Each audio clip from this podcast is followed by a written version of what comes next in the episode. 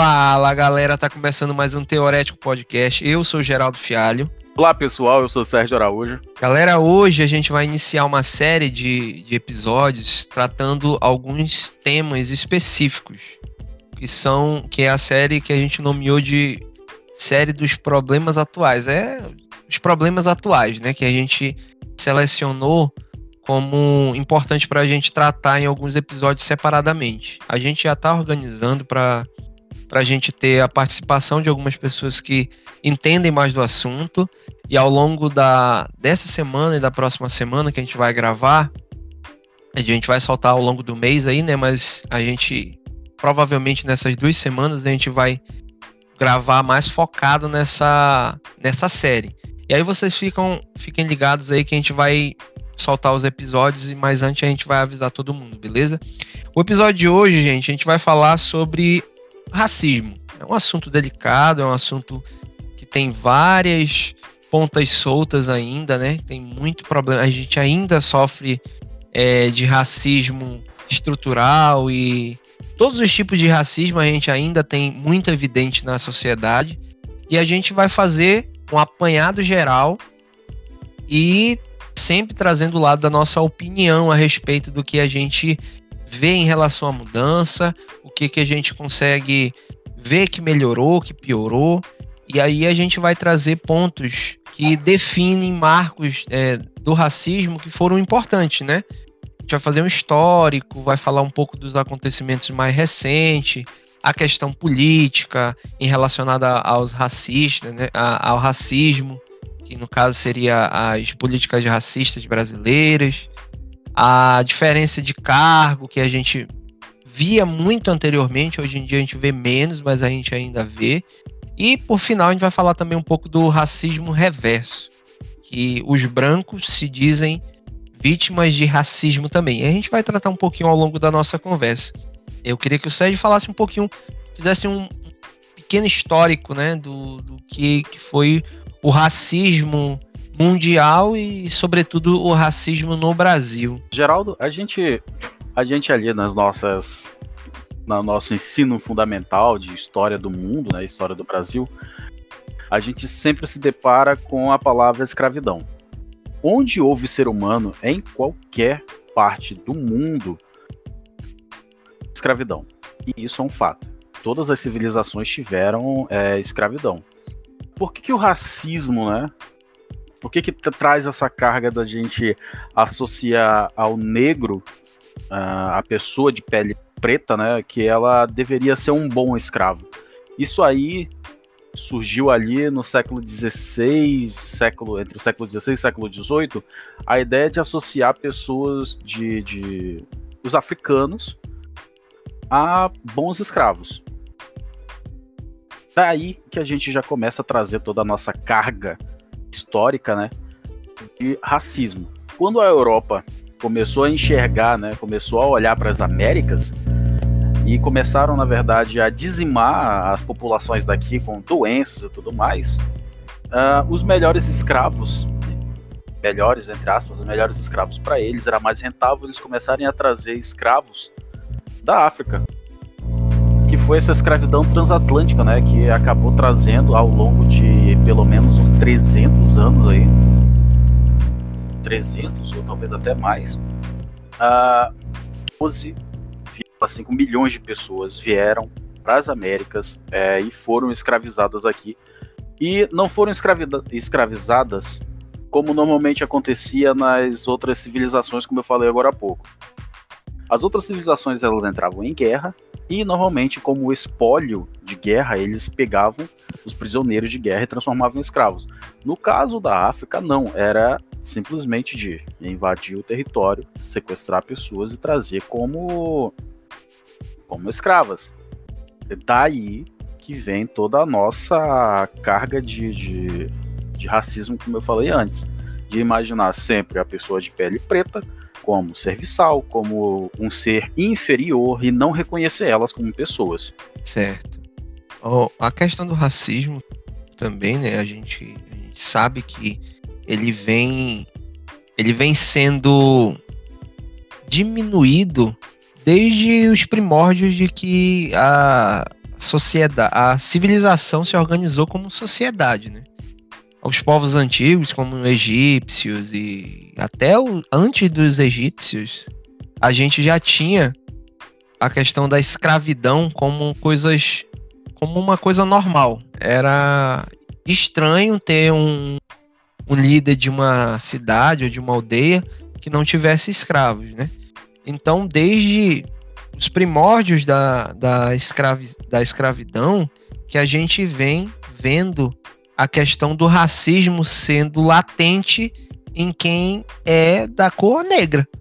Então, a gente tratar o racismo como uma coisa histórica, eu acho que é fundamental para o entendimento do que aconteceu sucessivamente até chegar ao ponto que a gente está, né? A gente sabe que o Brasil, como você falou ainda agora, Sérgio, o Brasil ele foi um grande polo de, de escravidão. Desde a da época do descobrimento do Brasil, que os, os navegadores da, da época, né, sobretudo os portugueses, quando eles vinham para fazer assentamento de, de acampamento, quem fazia o trabalho é, trabalho pesado mesmo da coisa eram os negros, né? Então a associação do, do da diminuição da, da pessoas, das, das pessoas de pele que mais para frente veio ser chamado de racismo, ela vem desde essa convenção de que o negro ele só servia para trabalhar como alguém que fizesse trabalhos braçais. Então, eu acho que para a gente entender direitinho os movimentos mais atuais sobre racismo, a gente tem que entender esse contexto histórico, né? Que o, o, as pessoas de pele escura, pele negra, eles passaram ao longo da, da, de toda a história da humanidade mesmo. Porque, na verdade, a anomalia, se a gente fala, for falar é, geneticamente falando, a anomalia é ter pele branca, né? Porque a gente é descendente de africanos. Essa convenção de que a pele negra é inferior, menor, ou qualquer outra coisa pejorativa que diminua a pessoa simplesmente pela cor da pele, é uma coisa tão sem fundamento que não faz o menor sentido existir o racismo. Só que como as pessoas de pele branca, evolutivamente falando, elas tinham um tratamento diferenciado, ele aumentou por conta dessa falta de sensibilidade em relação a, a se conhecer a, a si mesmo, entendeu? Então eu acho que o racismo, Sérgio, ele, ele veio como alegoria invertida daquilo que era que era pecado, que era mal, maldoso ou mal, e acabou pegando de uma forma negativa uma coisa que já era característica nossa, né? Ser negro não significa necessariamente que que é uma coisa ruim. Na verdade, não necessariamente. Na verdade, não significa nada. Só significa uma pigmentação de pele, né? E aí a gente ao longo dos séculos né, que o Brasil foi descoberto, puxando aqui mais para o Brasil, para nossa realidade, a gente teve né, a associação da, da escravidão com a cor da pele. E aí, como a gente associou o escravo, a gente sempre via, né, na verdade, os escravos predominantemente da cor negra, não necessariamente os escravos eram todos negros, existiam é, escravos que eram de cor branca, pardo, amarelo etc. Mas, no geral, o escravo era negro. Então, com o aumento dessa mão de obra que foi necessária também, inclusive para formar os países, né? Que a gente sabe que para montar um país tem que ter trabalho. E na maioria das vezes, quem trabalhava nessa mão de obra era necessária uma mão de obra além de barata, uma mão de obra que fosse fizesse sentido em relação àquilo que aquilo que o, os grandes líderes de sociedade eles queriam para aquela para aquela região, né? Na Idade Moderna, a gente teve é, a Europa avançando, né, à medida que, que ela avançava tecnologicamente e conquistando e fazendo é, outra, outros acampamentos ao longo do mundo, a gente teve uma expansão econômica e tecnológica no mundo que só foi possível através da alienação dessas pessoas para trabalharem como escravos. Nessa época, a gente já tinha bastante discriminação em quem, quem era escravo, mas a gente ainda não tinha essa noção de inferioridade tão é, tão latente, né, tão grande, tão gritante como, como tem há, há uns três séculos para cá. E aí, como a gente teve um crescimento muito grande de território, é, falando da Europa no caso, com essas pessoas, o, o escravo ele se expandiu também, porque antes é, um, um, um chefe de cidade ou de ou de ou de um estado, de uma província, etc. Quando ele expandia um local, ele necessitava dessas pessoas para ajudar a melhorar a melhorar não, a expandir o seu território. Quando isso criou uma proporção mundial com a expansão europeia na Idade Moderna, a quantidade, o contingente de, de, de escravos aumentou muito. E com isso, com essa massividade de, de pessoas trabalhando como escravas, é, o preconceito ele veio, ele começou a, a tomar, tomar força, tomar corpo, né? e isso aumentou ainda mais a discriminação em relação a essas a esses indivíduos em específico. Quando a gente fala da escravidão da, dessa idade, né, da, da idade moderna, mais ou menos quando a gente tem aí o século do século XVI em diante, a gente associa diretamente à expansão europeia, porque foi ela que proporcionou uma globalização da escravidão, não que não, que não tivessem escravos em toda parte do mundo, provavelmente existia, mas não de forma tão massiva como começou a acontecer a partir do século XV, mais ou menos, né? E aí, Sérgio, a gente tem aquela questão da dívida histórica, né? O que que, o que que tu entende como a dívida histórica em relação ao racismo? que é tão latente aqui no Brasil? Essa dívida histórica, Geraldo, é uma tentativa porque pagar, quitar todo o dano que a Europa é, medieval causou a pessoas de descendência africana, não há nada, nada em toda a história da humanidade que vá reparar isso. Isso é um ponto. 300 anos de um povo sendo escravizado, massacrado e tendo que conviver com todo esse com toda essa carga negativa nas costas até hoje, não tem nada que vá pagar isso. Então essa dívida histórica, ela tá tentando ser paga de que forma, né? Através de cotas, através de ONGs que buscam, né, é, buscam melhorias com relação à comunidade negra, sem falar que os países mais pobres do planeta se encontram no continente africano. Por quê? Porque eles vivem sob pressão é, de grandes impérios. Os europeus, americanos, é, os asiáticos também. O caso ali da. A gente já viu vários filmes sobre fome na África e tudo mais. E a gente, a, normalmente quando as pessoas veem esse tipo de coisa, elas imaginam que a África é uma terra devastada, né? Com, com má sorte desse jeito. Agora, porque ela é um país pobre de agora. Não, não é isso. A África ela vem sendo explorada há séculos, há muito tempo ela vem sendo explorada e essa essa interferência internacional nesse continente fez com que alguns países ficassem pobres. E tudo isso contribui para essa dívida histórica. É um dano causado pela Europa, Europa medieval, na, em cima do, do povo negro, não é que a, agora a Europa está devendo alguma coisa. Não, não, não é isso.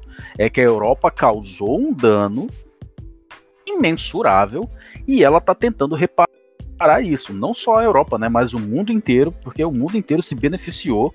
Algumas partes beneficiaram, outras acabaram sendo aí prejudicadas por causa da, dessa, dessa é, escravidão transatlântica. Como eu falei, essa é uma dívida histórica. Eles estão tentando reparar um dano que eles causaram. Isso não significa que um dia vai ficar tudo bem, a gente quitou e por isso aí. Não, não é isso. Só fazendo um pequeno parêntese, Sérgio, não, a gente não está querendo dizer que a questão do racismo é uma questão meio que atual, porque se a gente falar fazer uma retrospectiva de 200, 300, 400 anos, isso historicamente não é nada. Na verdade, a gente está falando da questão da escravidão com ênfase no racismo que veio tomando esse corpo há mais ou menos esse tempo, né? Então a gente tem a gente só traçando um paralelo entre o que é racismo, que é uma coisa, e o que, que foi a escravidão. A escravidão sempre existiu, desde que a civilização se originou da, da, em forma de sociedade, a gente tem pessoas que são escravizadas e pessoas que escravizam. Agora, o corpo histórico que gerou o racismo, a base dele foi a escravidão. É isso que a gente está querendo dizer, só para deixar claro, porque eu acho que, que, a, que a gente falou um pouquinho é, das, das, características e a gente é, esqueceu de pontuar isso aí. E aí, Sérgio, a gente tem um. A gente sabe que, que a gente tem problemas, o, o mundiais em relação ao racismo fortíssimo há mais ou menos esses 300 anos, né? E aí a gente tem, tem um período histórico muito delicado na, na, no mundo que foi concentrado nos Estados Unidos. Lá tinha um racismo muito mais, é, vamos dizer assim, organizado, né? Que é de lá que vem a, a, a origem do termo racismo estrutural que foi a, a década de 50 nos Estados Unidos, que tudo era feito de forma diferente para quem era de cor, como era chamado, né? E aí, essa essa ferida que vem, vem aberta desde a década de 40, 30, de 30 em diante, mais ou menos, ela vem se arrastando nos Estados Unidos e tomando uma proporção, tomou uma proporção gigante na década de 70 e, e 80. E aí a gente começou a, a, a perceber que veio se elaborando políticas sociais que veio que veio para melhorar a questão do dessa diferença, né, de em relação ao preconceito. E aí tem um episódio que retrata muito bem que eu quero que tu fale um pouquinho, Sérgio, é, que tu comente um pouco, é a questão do que aconteceu agora em, eu acredito que foi em junho, julho, a questão do, do George Floyd, né, lá nos Estados Unidos. Porque tem muita gente que acha que aquilo ali foi uma, uma coisa que aconteceu isoladamente. E esquecem que os Estados Unidos foi um país, se não o mais, um dos mais é, racistas do mundo, né? Então queria que tu, que tu falasse um pouquinho sobre isso, Sérgio. Essa, essa, essa ideia toda, Geraldo, de racismo, para exemplificar bem para as pessoas que não entendem muito bem, não conseguem se colocar muito bem na pele de pessoas que sofrem racismo, como você falou, né? Ali nos Estados Unidos, durante os movimentos de direitos civis, né?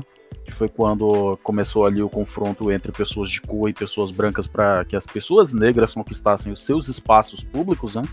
Porque tinha essa divisória de banheiro de negro, banheiro, eles não chamavam de negro, né? Banheiro de gente de cor, banheiros de gente branca. Essa, essa ideia toda, o racismo, o sentimento de um racista, não é porque ele simplesmente ele detesta simples ódio pela pessoa que tem a pele mais pigmentada do que a dele é que é o seguinte: esse sentimento ele é carregado, como a gente falou, dali da escravidão. A gente vai já falar a respeito do, do George, eu só estou tentando dar uma contextualizada. Esse sentimento racista, ele trazido ali da escravidão, como eu falei, deu ao branco ao sentimento de nojo. Vamos colocar em, em, em, panos, em pratos limpos isso daqui. Deu um sentimento de nojo que é o seguinte: antes o animal que trabalhava para mim, o animal que eu podia muito bem meter a porrada e que era propriedade minha, agora ele tá ocupando os espaços que eu tô ocupando? Como assim meu filho vai ter que estudar com esse cara, com o filho do cara bronco e eles têm que ser tratados de forma igual?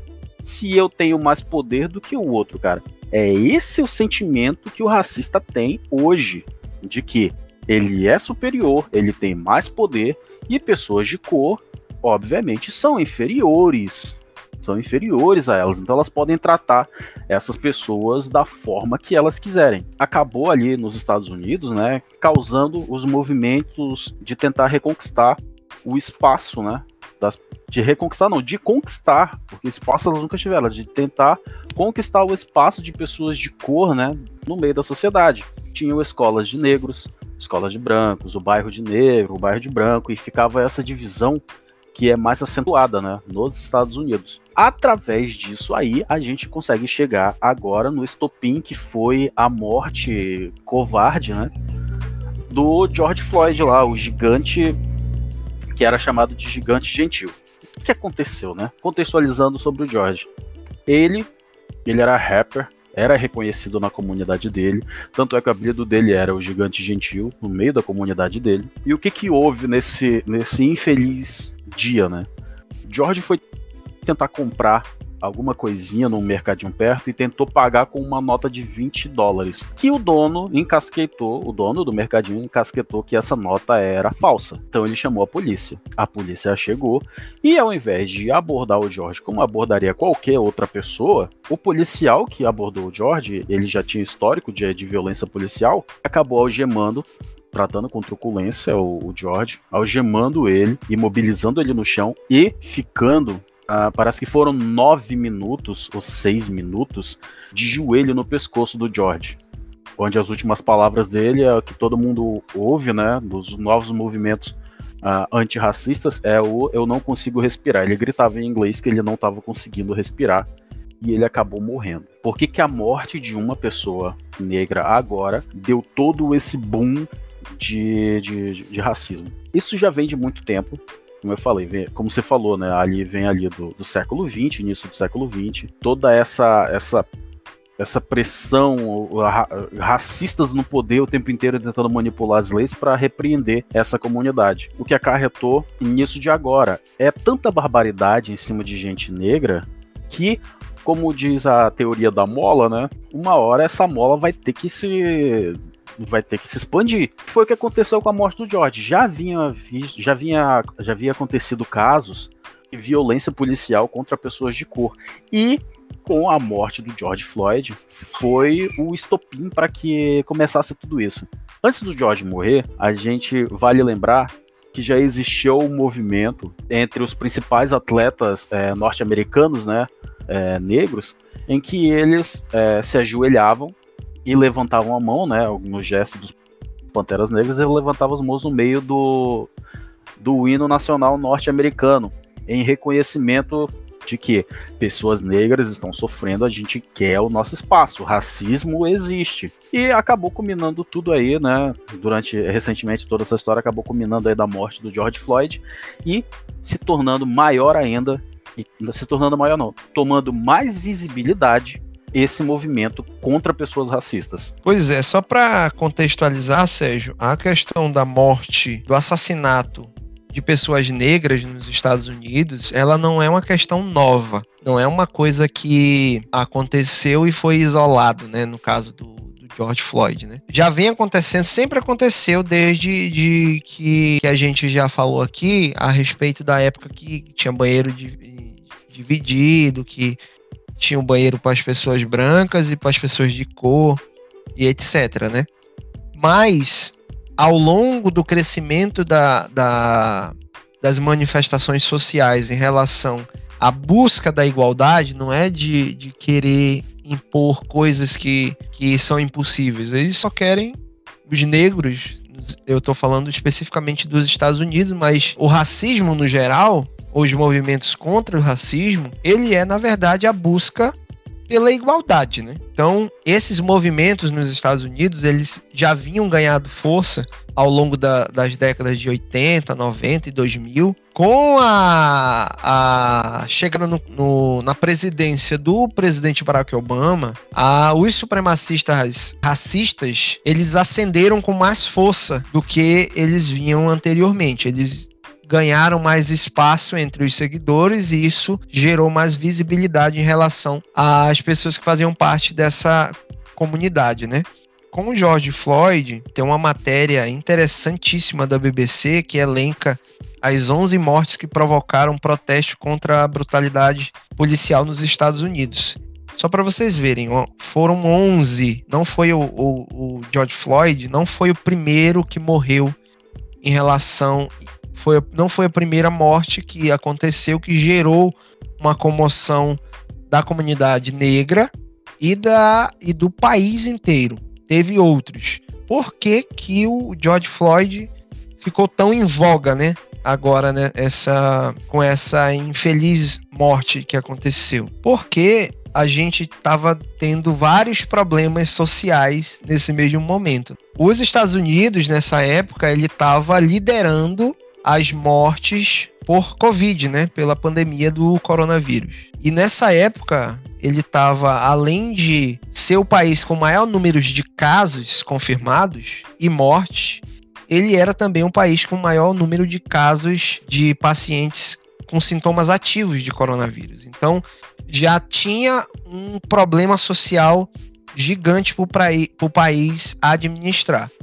E a questão do racismo, ela sempre foi uma questão bem delicada nos Estados Unidos. Então, alguns especialistas especulam, e eu acredito muito nisso, de que o George Floyd foi um gatilho para gerar essa comoção que aconteceu com a morte dele, né? E aí a gente vai trazer um pouquinho para nossa realidade aqui no Brasil. Aqui no Brasil a gente tem algumas políticas relacionadas à questão racista, né? A, que, a questão do racismo no geral. A gente vai falar um pouquinho da, do que que essas políticas brasileiras impactaram ou se tiveram algum efeito visível, se a gente conseguiu observar. Tu consegue observar, Sérgio, se essas políticas brasileiras tiveram ou têm algum impacto positivo ou negativo no teu ponto de vista? Geraldo, a gente tem no Brasil atualmente várias políticas raciais, né, com relação à reparação histórica e tudo mais. As mais famosas são as demarcações de terras indígenas, porque afinal de contas, racismo, pessoal entender bem, racismo não é só contra a pessoa que a, contra a pessoa descendente de africanos, tá? Racismo normalmente normalmente não, racismo sempre é direcionado a pessoas, a minorias pigmentação diferente, culturas diferentes e origens diferentes das pessoas de pele branca. E são pessoas que têm suas raízes fincadas na Europa, né? De políticas raciais a gente tem aí as demarcações indígenas e também ali a, o programa com relação aos quilombolas, que recentemente está em polêmica aí depois de, do diretor, né, desse, desse programa dentro do governo, simplesmente às vezes falar que nunca existiu o racismo no Brasil, ou que simplesmente, ou ele, ele simplesmente vai lá e começa a falar um monte de besteira, cortando é, benefícios desse programa com relação às pessoas quilombolas, né? Essas políticas raciais brasileiras, elas buscam, a gente falou lá atrás, reduzir pouco mais a nossa dívida histórica com as pessoas de origem africana. A gente estava indo super bem até esse novo governo entrar e começar a retroceder um pouco, mas políticas raciais brasileiras com relação a cotas, demarcação indígena, tudo isso, isso não é, gente. Tem muita gente que confunde busca por direitos com busca por privilégios. Isso não acontece.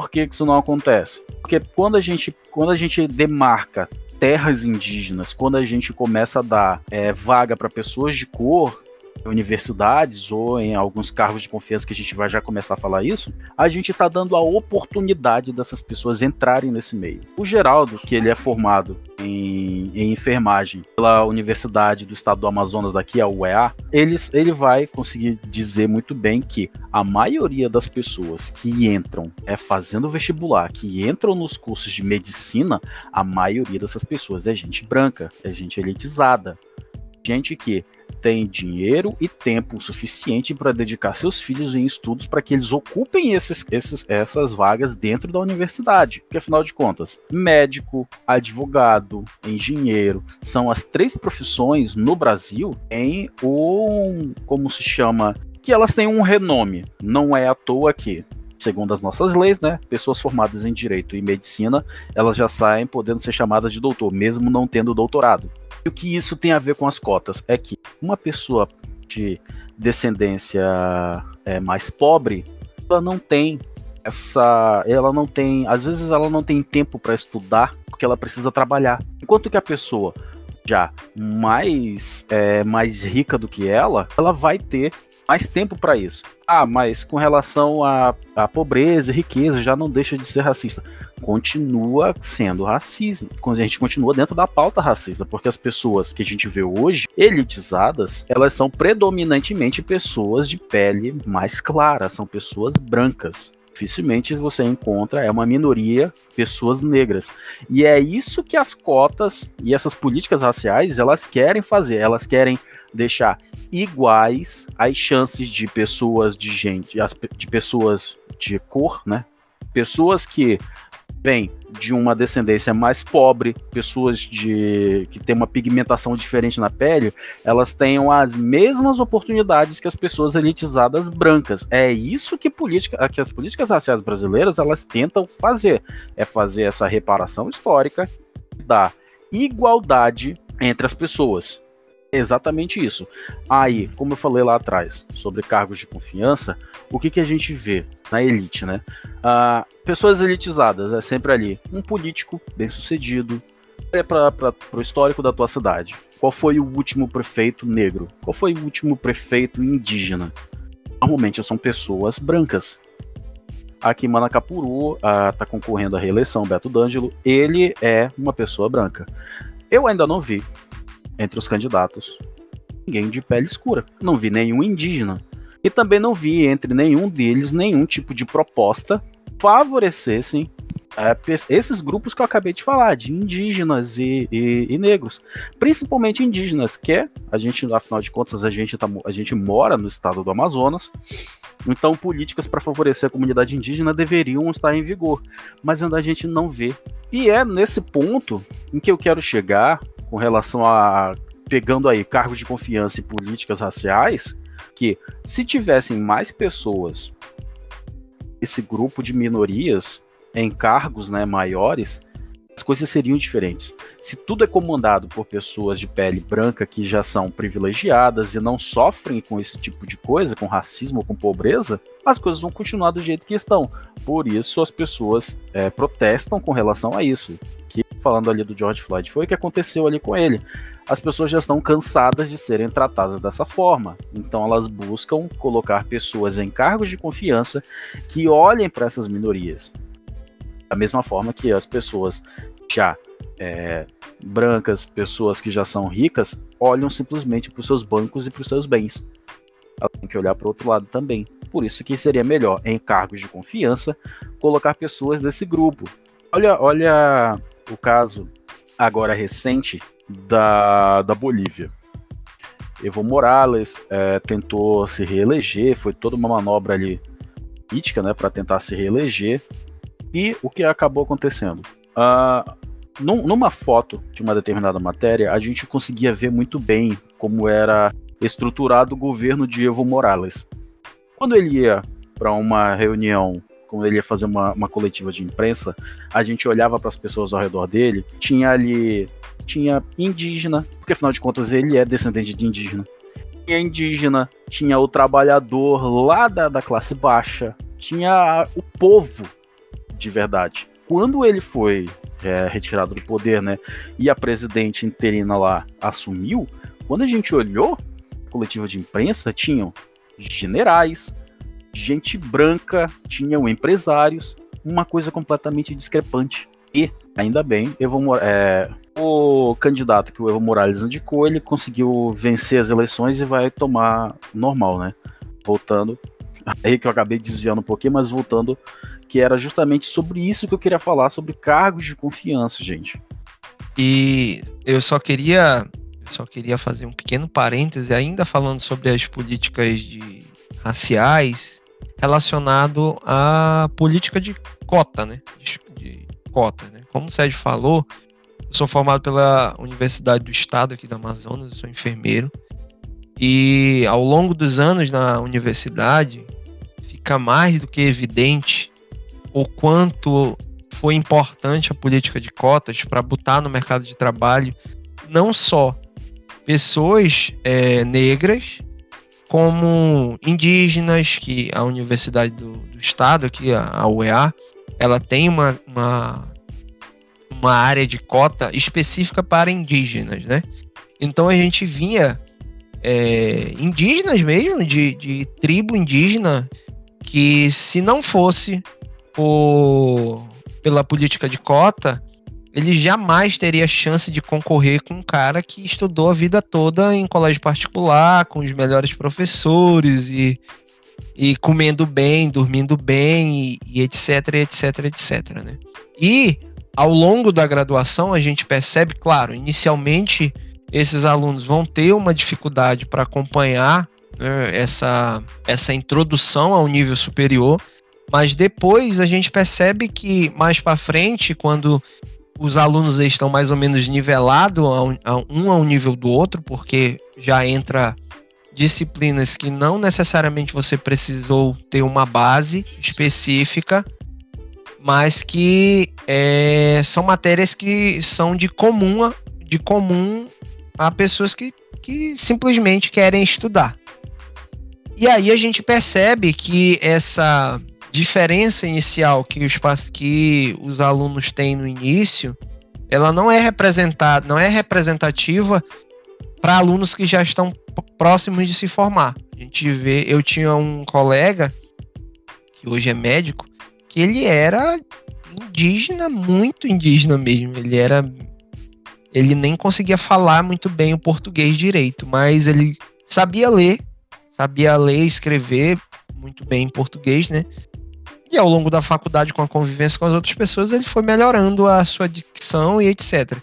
Mas quando ele formou, o nível técnico desse profissional é comparativamente igual ao do outro profissional. Então a gente percebe que a inserção dessas políticas elas são importantes tanto para dar oportunidade quanto para mostrar que realmente não existe diferença.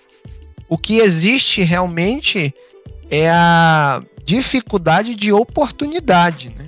Então, eu acho fundamental se falar em relação a políticas de cota, porque eu não vejo uma outra forma de tentar resgatar pessoas que têm muita capacidade intelectual de ingressar no, numa faculdade e ter uma profissão, se não for através das cotas, porque é completamente é, é completamente não impossível, mas é muito difícil concorrer de igual de igual para igual com pessoas que vivem em outro mundo. Tem pessoas que vivem em outro mundo, que, que não sabem que existe milhares de outras pessoas que trabalham para que aquele mundinho dela ali aconteça, né? Então, falar sobre políticas de cota e defender as políticas de cota, eu acho que antes de, é, de ser uma questão meramente é, social, né, para a gente ter uma, uma melhor administração é, desse, dessa deficiência que teve ao longo do, do, dos séculos, mas eu acredito que é uma questão humanitária. Você perceber e entender que dar oportunidade para outras pessoas é aquilo que tu falou, Sérgio. Dar oportunidade para outras pessoas não é tirar a vaga de você. é só entender que existem outras pessoas que precisam desse tipo de auxílio para poder ter uma chance de fazer o que quiser. Quando que a, a 20 anos atrás, antes de, da criação da, da UEA, que é a Universidade do Estado do Amazonas, um índio de dentro de uma, de uma aldeia no fim quase do Amazonas, ele iria imaginar que ele iria formar em medicina e iria poder atuar. Isso só foi possível através da, da, das políticas de cota. Porque se não fosse assim, infelizmente essa pessoa não iria conseguir estar de igual para igual para concorrer uma vaga com uma, com uma pessoa que que estudou a vida toda em escola particular, que fez cursinho, teve os melhores professores da sua cidade e etc, etc, etc, entendeu? Então só queria mesmo fazer esse pequeno, esse pequeno parêntese porque eu realmente sou, eu não eu eu não vejo uma outra forma de algumas minorias conseguirem fazer uma faculdade ou alguma outra questão social sem olhar pelo lado da, da, do esquema de cota, né? E aí, Sérgio. É, te interrompendo um pouquinho, Geraldo. Ah. É, com relação aí que você falou sobre sobre dar oportunidade para essas pessoas, teve a polêmica recente aí com o Magazine Luiza, que eles simplesmente disseram, ó, os nossos programas de trainee vai ser exclusivamente para pessoas negras deu um uhum. inteiro na internet e tal. Pro pessoal que ainda não sabe, pro pessoal que não tem ideia do que é um trainee, é um trainee, gente, numa, numa tradução bem grotesca do inglês, ele é um estagiário. É um treinamento. Ele está em treinamento, é uma pessoa que está em treinamento. Então, um programa de trainee, ele vai pegar, vai selecionar algumas pessoas e vai colocar essas pessoas para trabalharem juntos com pessoas que já estão lá no topo. Você vai pegar alguém que está aqui, se formou agora, está procurando aí uma vaga no mercado de trabalho, você vai pegar essa pessoa dentro do programa de trainee e vai colocar ela para trabalhar com o pessoal que já tem experiência e já está lá em cima com a sua carreira consolidada. E como a gente já estava falando sobre carro de confiança, né? A gente já sabe onde é que isso vai dar.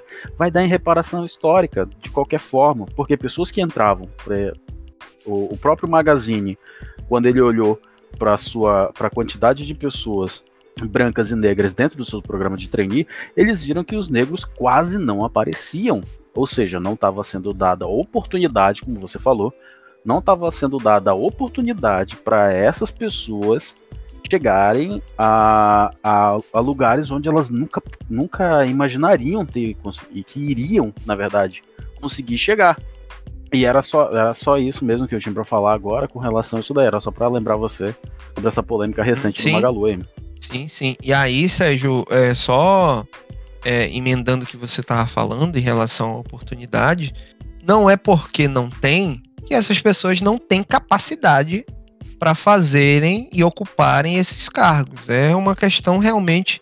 Não tem outra palavra, é oportunidade. Essas pessoas precisam ter oportunidade para elas poderem é, mostrar que são capazes de fazer tal, é, tal atividade, né?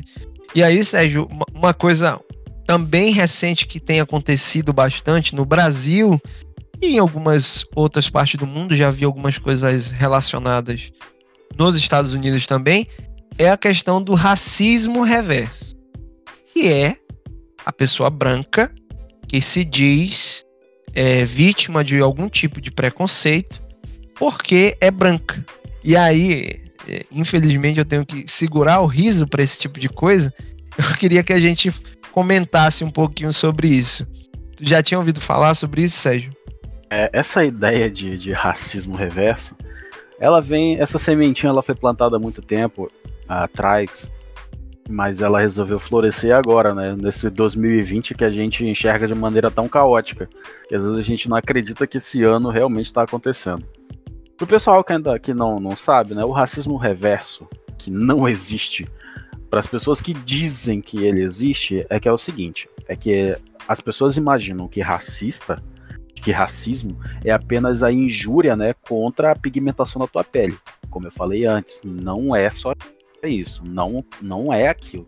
O buraco é mais embaixo, dizendo assim. As pessoas que já são privilegiadas, né, que são brancas e tal, elas, elas falam em racismo reverso quando essas, essas pessoas que elas dizem que estão sendo que estão querendo privilégios, né?